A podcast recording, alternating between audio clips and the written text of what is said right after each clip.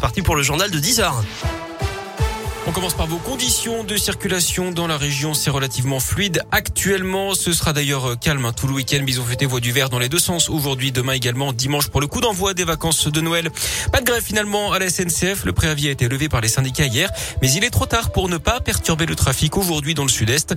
Pour ceux qui resteront à quai à la SNCF, rembourse les billets à 100% et offre un bon d'achat de même valeur valable jusqu'à fin juin. Les enfants non accompagnés pris en charge par des animateurs seront prioritaires pour obtenir des places dans les TGV en circulation. À la une, le feu vert du comité d'éthique pour l'ouverture de la vaccination à tous les enfants de 5 à 11 ans. On l'apprend ce matin avec quand même des précisions. Le choix doit être laissé aux parents, dit l'instance. Aucun pass sanitaire ne leur sera imposé. La haute autorité de santé devrait très vite se prononcer avant le conseil d'orientation de la stratégie vaccinale qui doit lui donner son avis en milieu de semaine prochaine. Il attend encore des données sur les effets secondaires aux États-Unis qui ont déjà ouvert la vaccination à tous les 5-11 ans.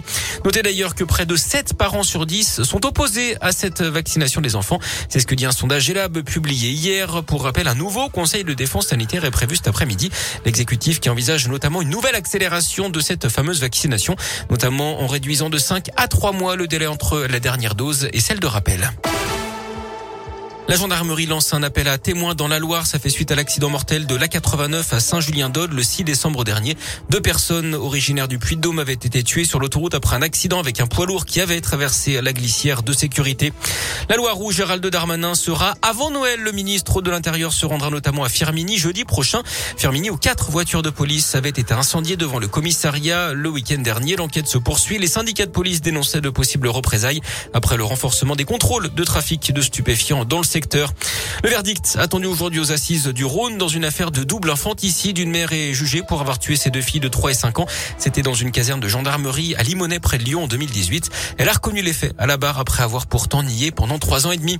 Le tribunal de Lyon qui rend également son jugement cet après-midi dans une affaire de marchand de sommeil dans la métropole de Lyon. 14 personnes avaient été jugées en octobre dernier pour la location de centaines de logements insalubres.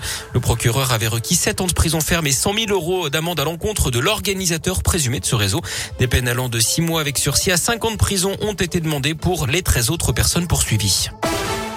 Le foot avec la Coupe de France et les 32e de finale. Le l'OL joue au Paris FC à 21h ce soir. Clermont sera demain chez les amateurs de chemin bas d'Avignon à 16h.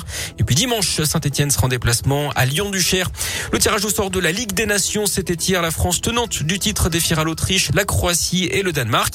Handball féminin, les Bleus, elle affronte le Danemark. D'ailleurs, en demi-finale du mondial, ce sera à 17h30. Et puis en biathlon, la suite de l'étape de Coupe du Monde au Grand Bornand avec le sprint homme aujourd'hui à 14h15 et l'Indinois Simon Détieux. Hier, Anaïs Bescon a pris la deuxième place chez les filles.